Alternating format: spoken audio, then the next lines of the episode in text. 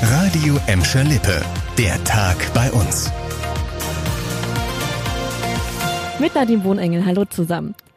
Das Modehaus Mensing ist pleite, hat Ende November Insolvenz angemeldet. Einer der letzten großen Läden in der Bottropper Innenstadt steht vor dem Aus. Aber es gibt Hoffnung für das Modehaus und letzten Endes auch für die Mitarbeiter.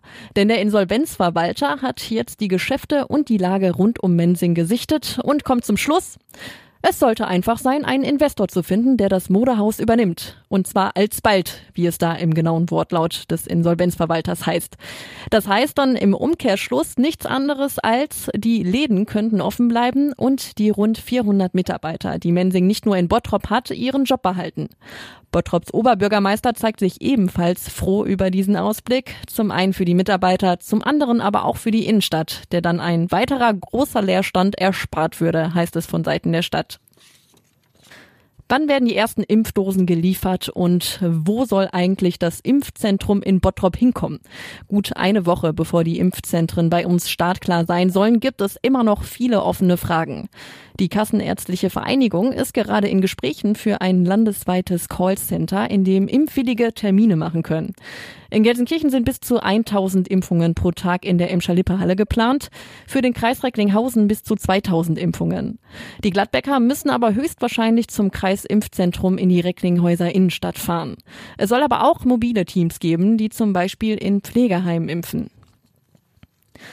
Mit diesen Autos kann nur noch Fred Feuerstein fahren. Zwischen Samstagmittag und Sonntagmorgen bockten Unbekannte insgesamt sechs neue Autos bei einem Autohändler in Gelsenkirchen-Schalke auf und stahlen die Reifen samt Felgen. Zurückblieben stattdessen Steine unter den Fahrzeugen. Die Gelsenkirchener Polizei sucht jetzt Zeugen, die auf dem Firmengelände an der Grotusstraße etwas gesehen haben oder Angaben zum Verbleib der Kompletträder machen können. Heute Mittag konnte ein 37-jähriger Mann in Gelsenkirchen vorzeitig Weihnachten feiern. Nur durch viel Glück wurde er beim Abkürzen seines Weges durch die Gleisanlagen im Gelsenkirchener Hauptbahnhof nicht von einem Intercity erfasst. Zum Zeitpunkt, als der 37-jährige den Bahnsteig erreicht hatte und hochklettern wollte, geriet er ins Taumeln. Pendler, die auf dem Bahnsteig gewartet haben, eilten dem Mann gerade noch rechtzeitig zur Hilfe. Nur wenige Momente später rauschte ein Intercity durch den Bahnhof.